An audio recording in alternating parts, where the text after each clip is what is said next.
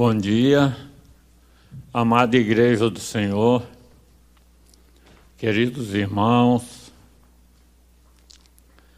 esse tempo de distância que temos passado, saudades de cada um, mas me alegro em estar aqui nesta manhã, creio que todos estão me vendo. E assim a gente mata a saudade, pelo menos de longe, mas como faz falta aquele abraço, aquela comunhão. Mas o Senhor está no controle, Deus sabe todas as coisas, nada foge do controle dele nesses tempos de incerteza que estamos vivendo. Mas a alegria do Senhor, a nossa força é, né, irmãos? Sabemos que o nosso Deus reina sobre todas as circunstâncias, sobre todas as situações. E as nossas vidas, a igreja está nas mãos dele.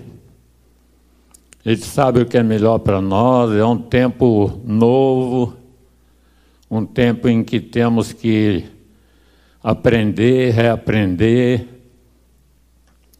Mas o que não podemos é desanimar, temos que estar firme para que o Senhor cumpra o propósito que Ele tem para nossas vidas nesses dias, mesmo passando por toda essa situação que temos passado.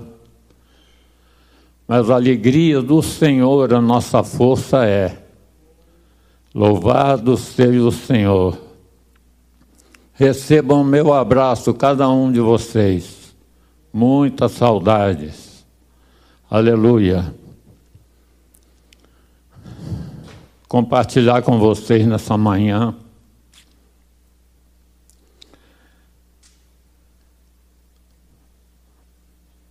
O texto da palavra de Romanos, muito conhecido.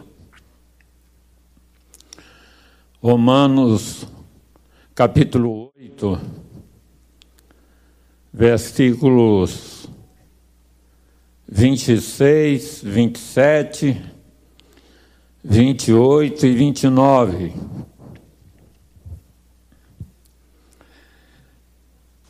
Vamos ler. Também o Espírito, semelhantemente, nos assiste em nossa fraqueza porque não sabemos orar como convém. Mas o mesmo Espírito intercede por nós, sobremaneira, com gemidos inexprimíveis. Aleluia. E aquele que sonda os corações, sabe qual é a mente do Espírito porque, segundo a vontade de Deus, é que Ele intercede pelos santos. Sabemos que todas as coisas cooperam para o bem daqueles que amam a Deus, daqueles que são chamados segundo o seu propósito porquanto aos que de antemão conheceu, também os predestinou para serem conformes à imagem do seu filho, a fim de que ele seja o primogênito entre muitos irmãos. Porquanto os que de antemão conheceu, também os predestinou para ser a imagem do seu filho, para que ele seja o primogênito entre muitos irmãos. Aleluia. O texto principal, queridos, que nós vamos analisar, vou analisar com vocês, colocar algumas situações é o 28, é o centro. Sabemos que todas as coisas cooperam para o bem daqueles que amam a Deus, que são chamados segundo o seu propósito. o versículo 28. É o principal, é o rema da nossa manhã. Mas antes de ministrar a respeito desse texto, o que eles nos dizem, eu gostaria de compartilhar com vocês que ele vai ilustrar muito o âmago desse versículo 28 com a vida que ele passou. É uma figura lá do Velho Testamento. A vida de José, que muito mexe comigo, tudo aquilo que ele passou, e eu creio com os irmãos que conhecem essa palavra. Nós temos aqui na congregação, em todos os lugares, Irmãos com variado nível de conhecimento da palavra, todo lugar é assim. E uns são bebês, nasceram há pouco tempo. Talvez não conheçam ainda a palavra, mas podem procurar na, na, na Bíblia, lá em Gênesis, a partir do, do capítulo 37. E essa história contada da vida de José até o, versículo, até o capítulo 45. Aqueles que já conhecem, sabem. Aqueles que não conhecem ainda, não percam essa oportunidade de pegar a palavra e fazer a leitura a respeito da vida de José, da trajetória de José. Eu vou citar alguns versículos dessa trajetória para vocês, principais, como tudo começou qual é o papel que ele representou na vida do povo de Deus. No, vers, no capítulo 37, versículo 25, a palavra diz: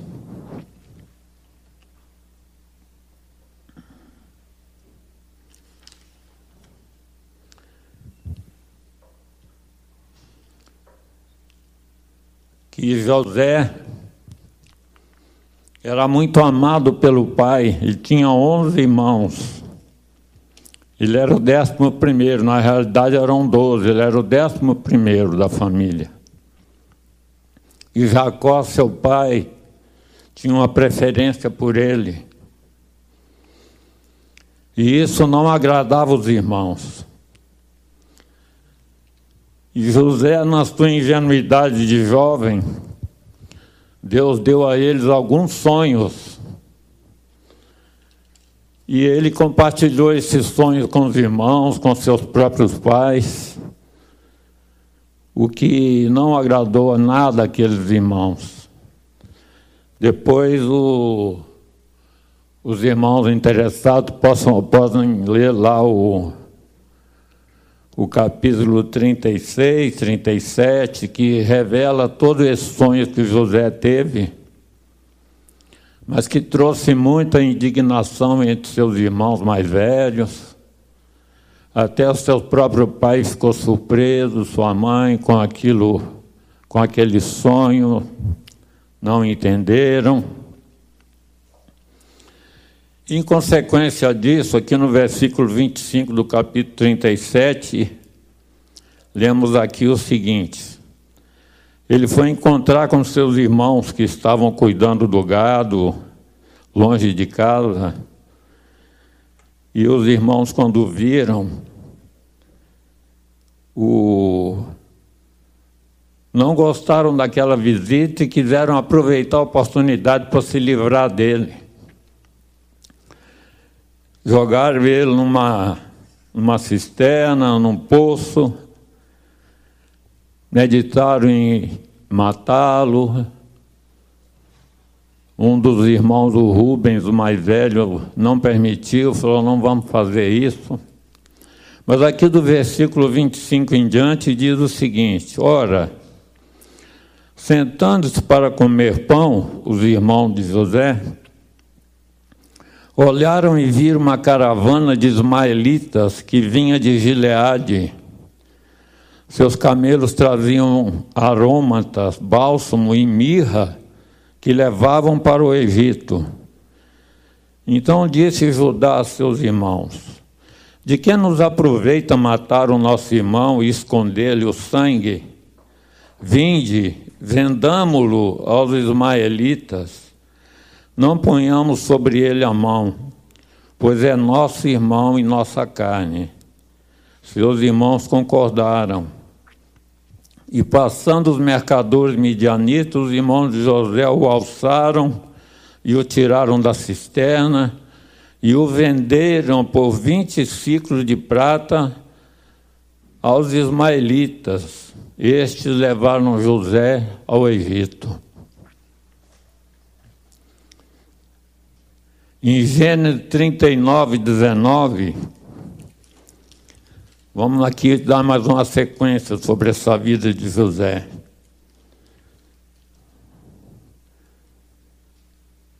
Ele foi levado e vendido para um homem chamado Potifar, oficial do faraó, comandante da guarda egípcio comprou dos ismaelitas que eu tinha levado para lá. José indo para a casa de Potifar, ele era bem-aventurado, era um, um jovem de Deus, e tudo que ele fazia prosperava. Ele ganhou o coração do Potifar, e o Potifar ficou confiante nele, colocou sobre ele as responsabilidades dos seus bens, mas aí a esposa do Potifar se sentiu atraída pelo José e ficou provocando, provocando, agarrando e ele fugindo pela lealdade que ele tinha com seu patrão. Até que um dia ela insistiu tanto e ele fugiu e até as roupas ele deixou na mão dela. Ela armou com astúcia uma cilada para ele por se sentir rejeitada. E José acabou sendo preso inocentemente. O patrão, quando chegou, ela mentiu, disse que ele tinha tentado agarrá-la e fez essa mentira, essa calúnia. José foi preso então, aqui em Gênesis 39 e 19, fala um pouco sobre isso. Tendo o Senhor, o Potifar, ouvido as palavras de sua mulher, como lhe tinha dito, desta maneira me fez o teu servo. E então lhe acendeu a ira. E o Senhor de José o tomou e o lançou no cárcere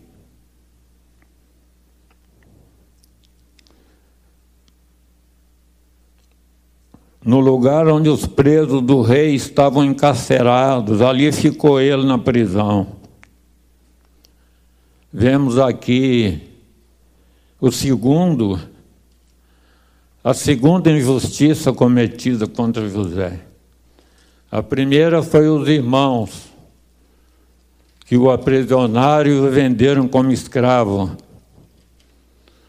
A segunda foi a calúnia da mulher de Potifar, inventando uma história. José, inocente, é preso, é julgado na prisão. E segue a história de José, passando por todas essas injustiças. No capítulo é, 40 de Gênesis, versículo.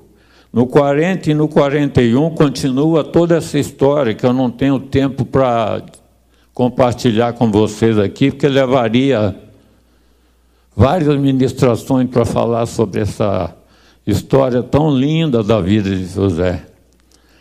Mas no capítulo 41, versículo 11, José, lá na prisão, recebeu alguns companheiros de prisão, que era o copeiro e o padeiro do rei, que num determinado momento se indignou e mandou encarcerar o seu copeiro e o seu padeiro. E esse copeiro e esse padeiro tiveram sonhos que José, pela fidelidade a Deus, pôde interpretar. Vamos ver aqui no versículo 41, 11.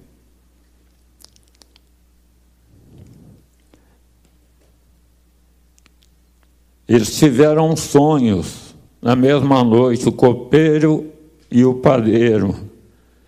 Cada sonho daquele teve a mesma significação. Voltando um pouquinho aqui, ele interpretou o sonho do padeiro e do copeiro. Os irmãos podem ler lá no versículo 40, 41.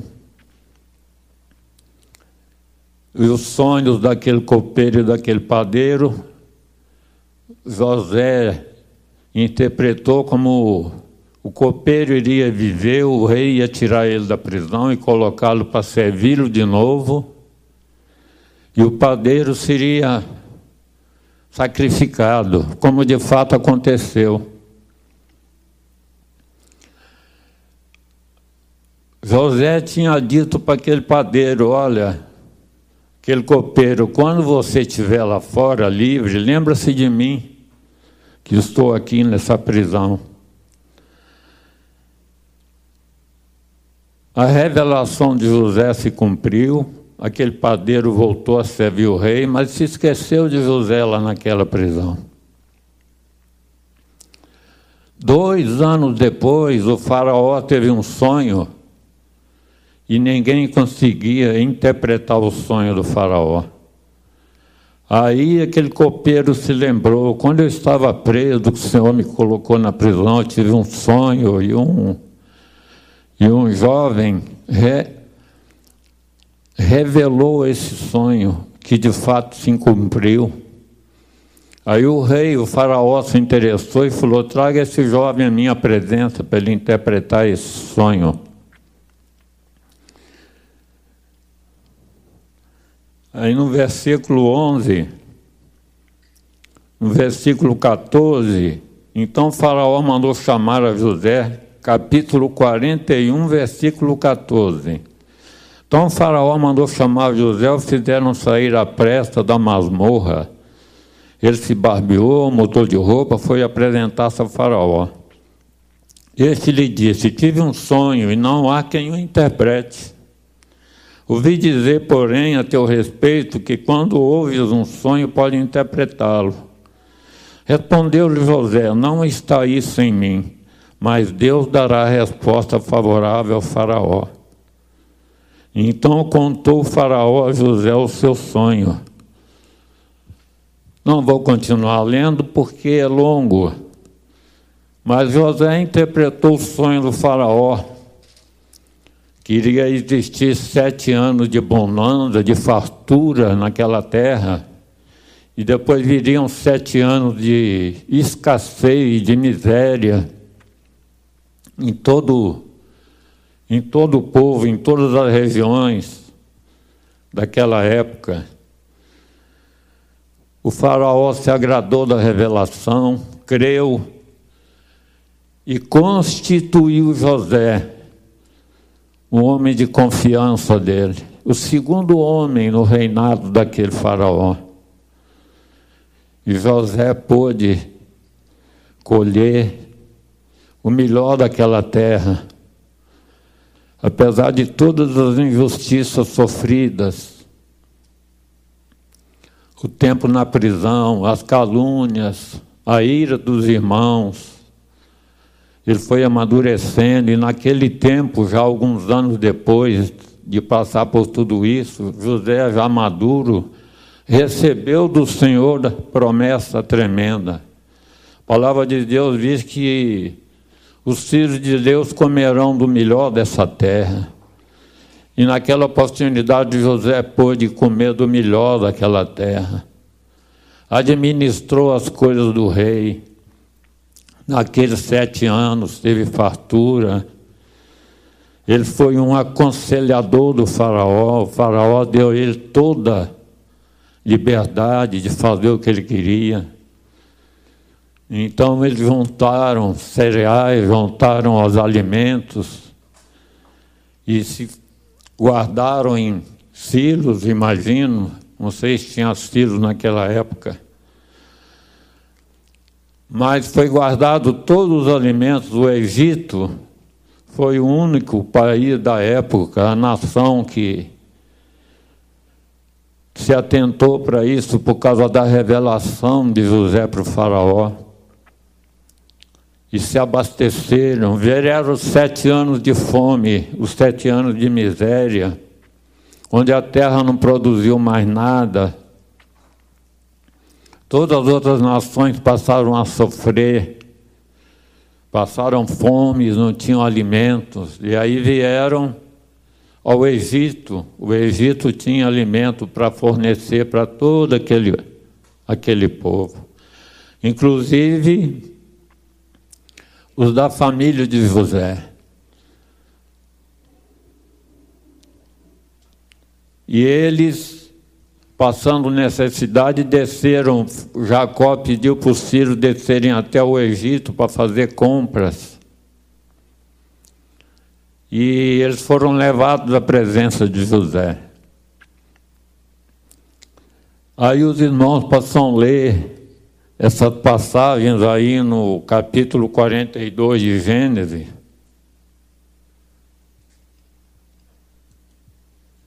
Capítulo 42 de Gênesis seguir a, a sequência dessa, dessa narrativa da história de José, que é tremenda, irmãos.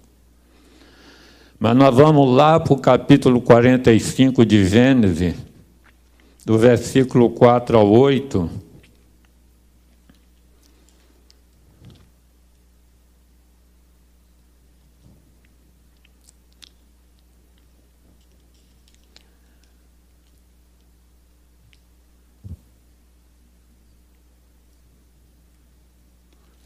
Passamos o capítulo 45, vai até o 40 e... Eu abri errado aqui, 45, de 4 a 8. Então aqueles irmãos de José fizeram mais do que uma viagem até o Egito para comprar os gêneros alimentícios, os mantimentos necessários para se manterem vivos.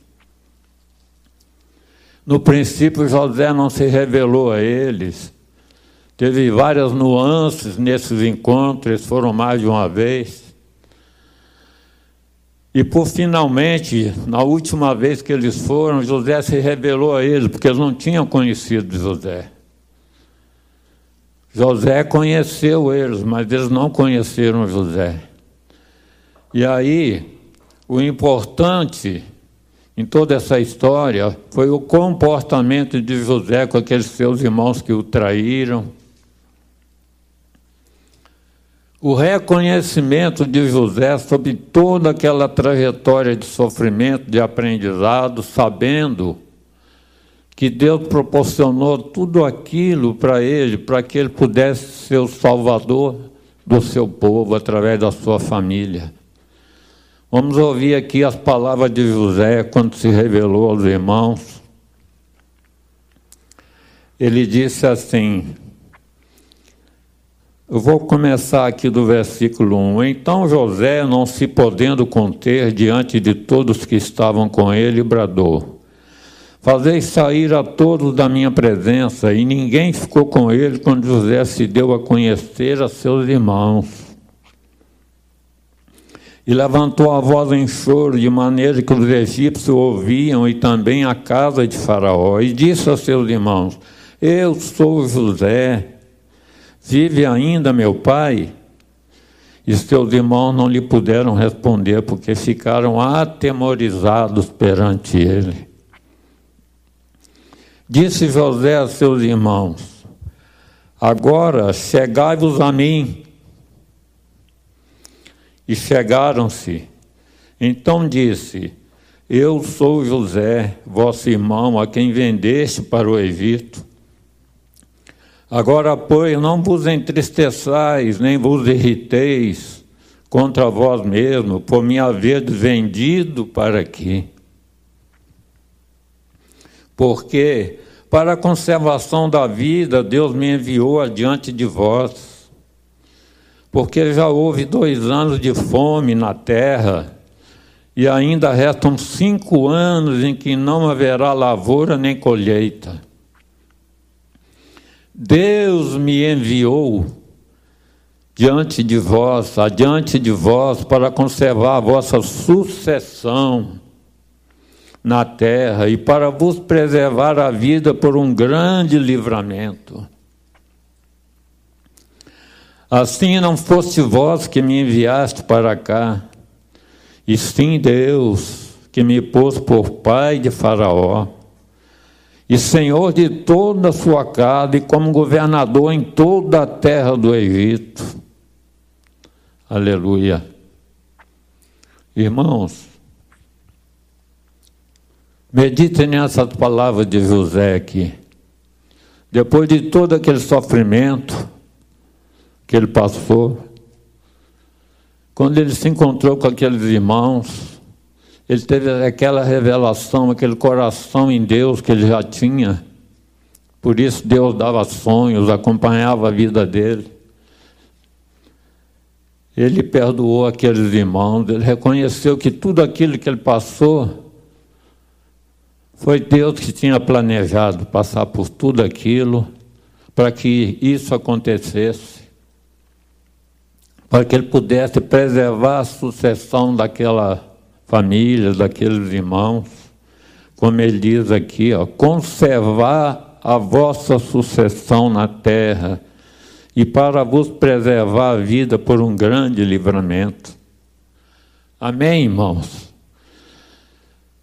Se puderem, leiam, irmãos, essa, essa história de José que é muito linda, mas eu quero voltar aqui por versículos iniciais, para aqueles palavra rema que eu estava dando para vocês aqui, lá em Romanos 8, de 26 a 29.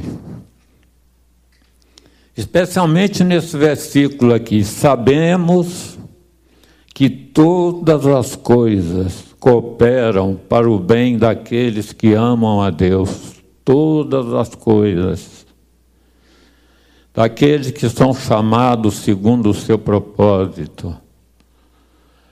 José era chamado segundo o propósito de Deus.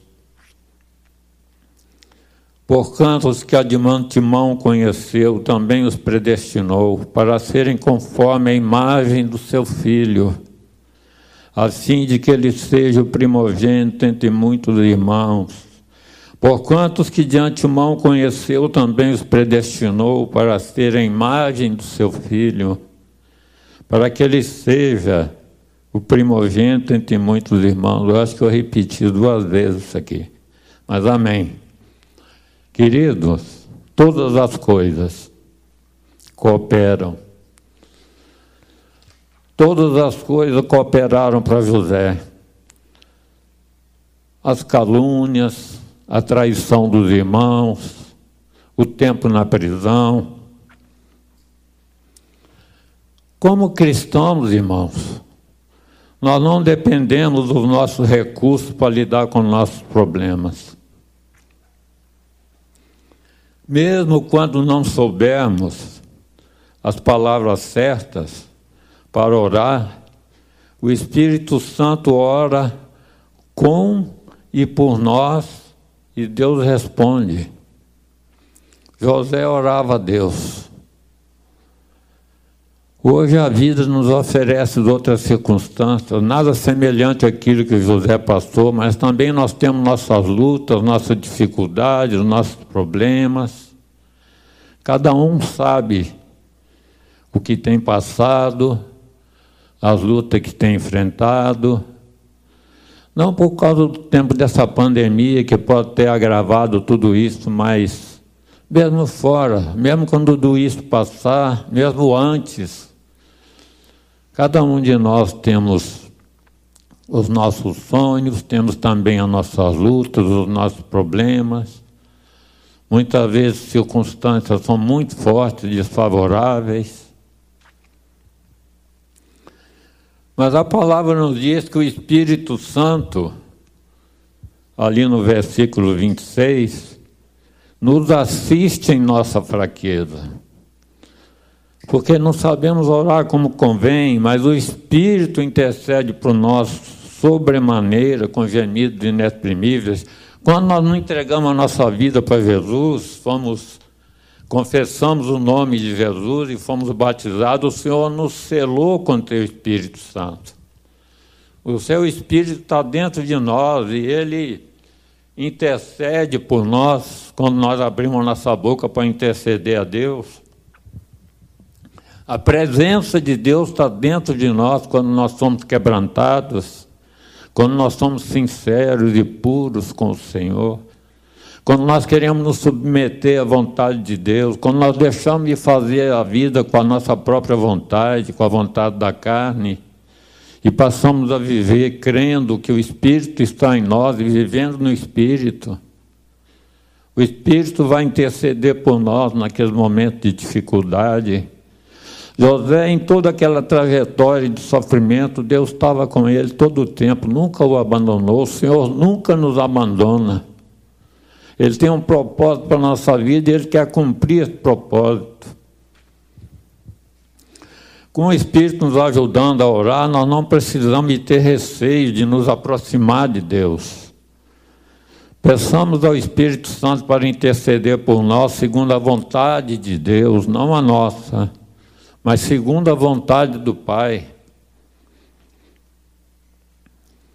Então, quando levarmos nossos pedidos ao Pai, confiemos que Ele sempre faz o melhor. Ele sempre faz o melhor. Amém?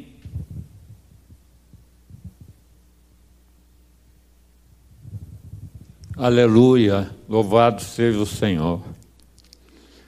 Deus opera em tudo para o nosso bem não apenas em acontecimentos isolados. A palavra diz que todas as coisas cooperam para o bem daqueles que amam a Deus, todas as coisas. Isso não significa, irmãos, que tudo que nos acontece seja bom. Deus opera em tudo, não para deixar-nos felizes.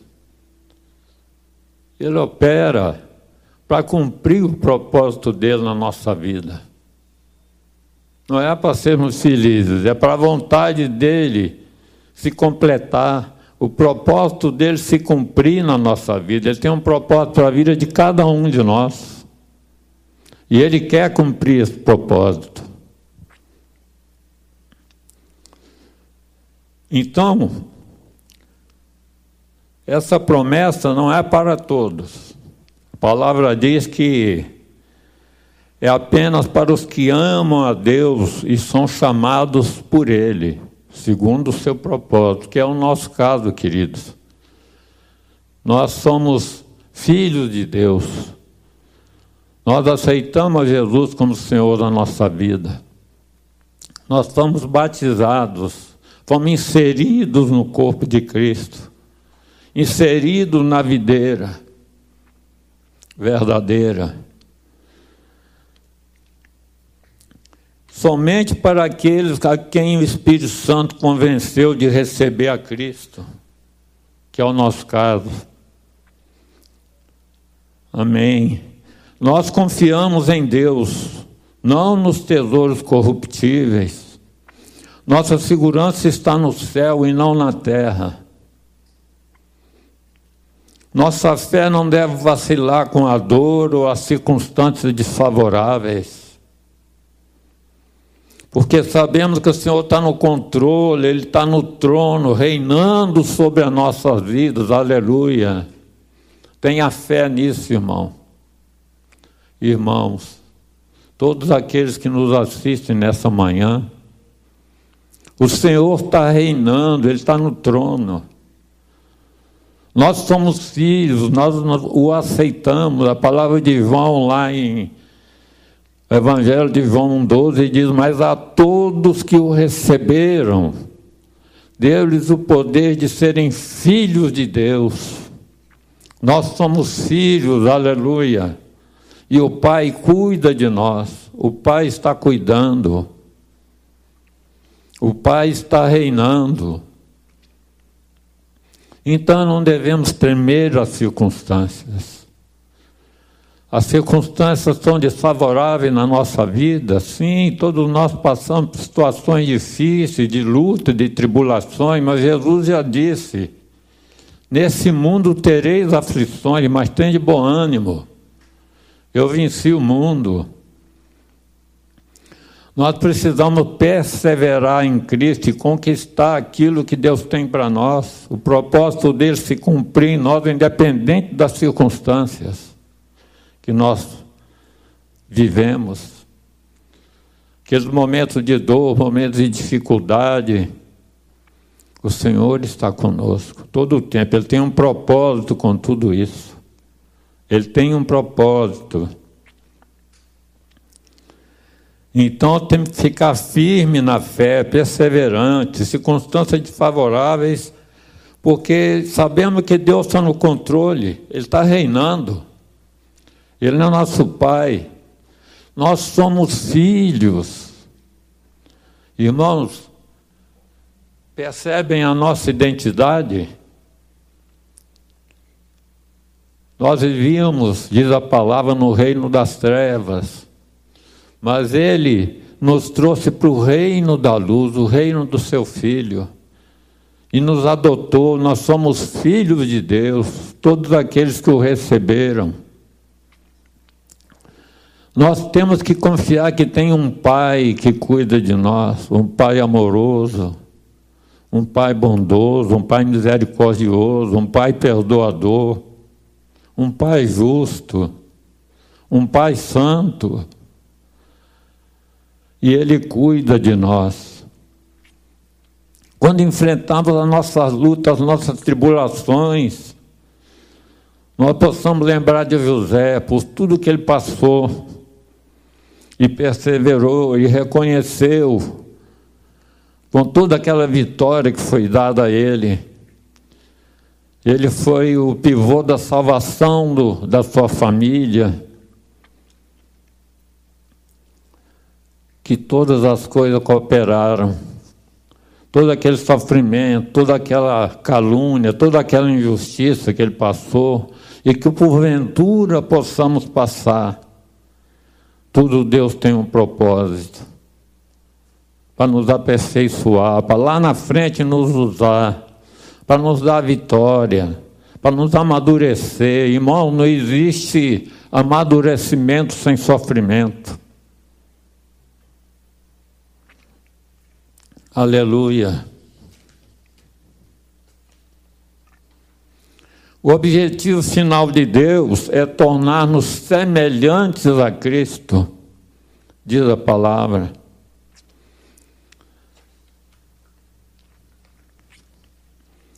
A fim de que ele seja o primogênito entre muitos irmãos. Lá em João 1 João 3,2 diz o seguinte: Amados, agora somos filhos de Deus, e ainda não se manifestou o que havemos de ser. Mas sabemos que, quando Ele se manifestar, seremos semelhantes a Ele, aleluia. Porque assim como é, o veremos. Glória a Deus. À medida que nos tornamos mais parecidos com Cristo, descobrimos o nosso eu verdadeiro e o tipo de pessoa que Deus quer que sejamos. À medida que nos aproximamos e vamos sendo mais parecidos com Cristo, nós vamos descobrindo quão pequenos somos, quanto falhos somos, mas Ele está nos trabalhando, pulindo, aperfeiçoando para sermos parecidos com Cristo. Aleluia. Descobrimos que nós o que somos mas queremos ser o que Ele quer que nós sejamos. Que devemos fazer para ser parecidos com Cristo, irmãos?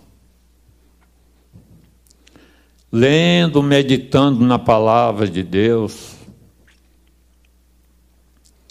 principalmente no relato dos evangelhos, para conhecer Jesus com intimidade, a vida que ele teve aqui na terra tudo o que ele passou, como ele era, seu comportamento, suas atitudes, para podermos imitá-lo,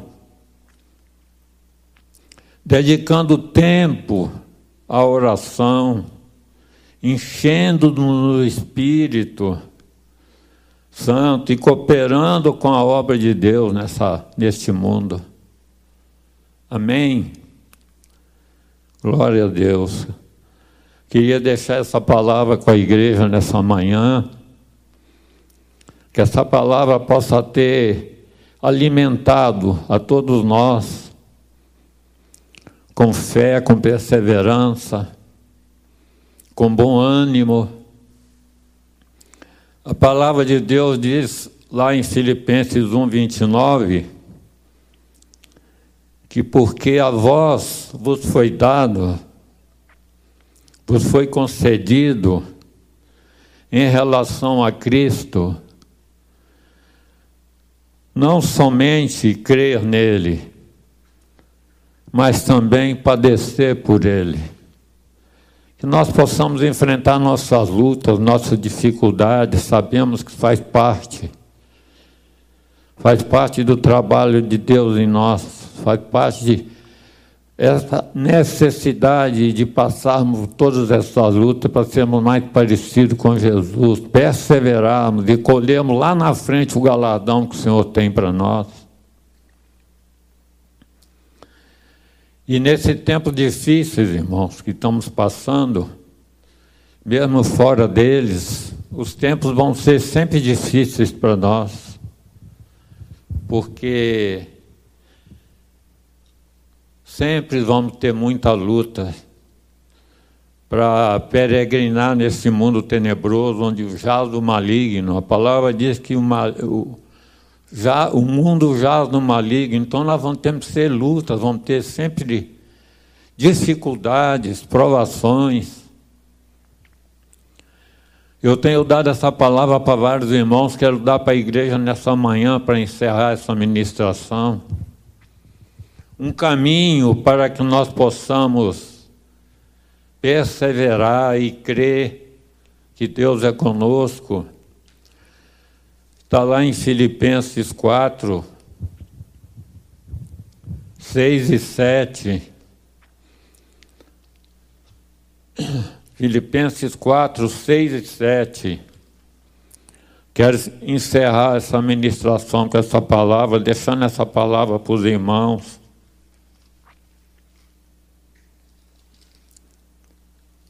Diz o seguinte, irmãos.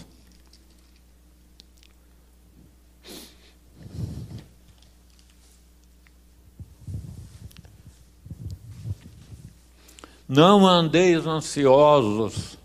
É um tempo de muita ansiedade, irmãos. Esse. Mas sabe Deus se não virão outros. Mas aqui está a solução para passarmos e vencermos todos esses, esses períodos. Não andeis ansiosos por coisa alguma. Em tudo, em tudo, porém, sejam conhecidas diante de Deus as vossas petições, pela oração e pela súplica, com ações de graças, irmãos. Tudo que nós estivermos passando, tudo aquilo que estiver nos incomodando, nos perturbando, nós possamos colocar nosso joelho no chão, levar nossas petições através da nossa súplica, da nossa oração, colocar diante do Senhor.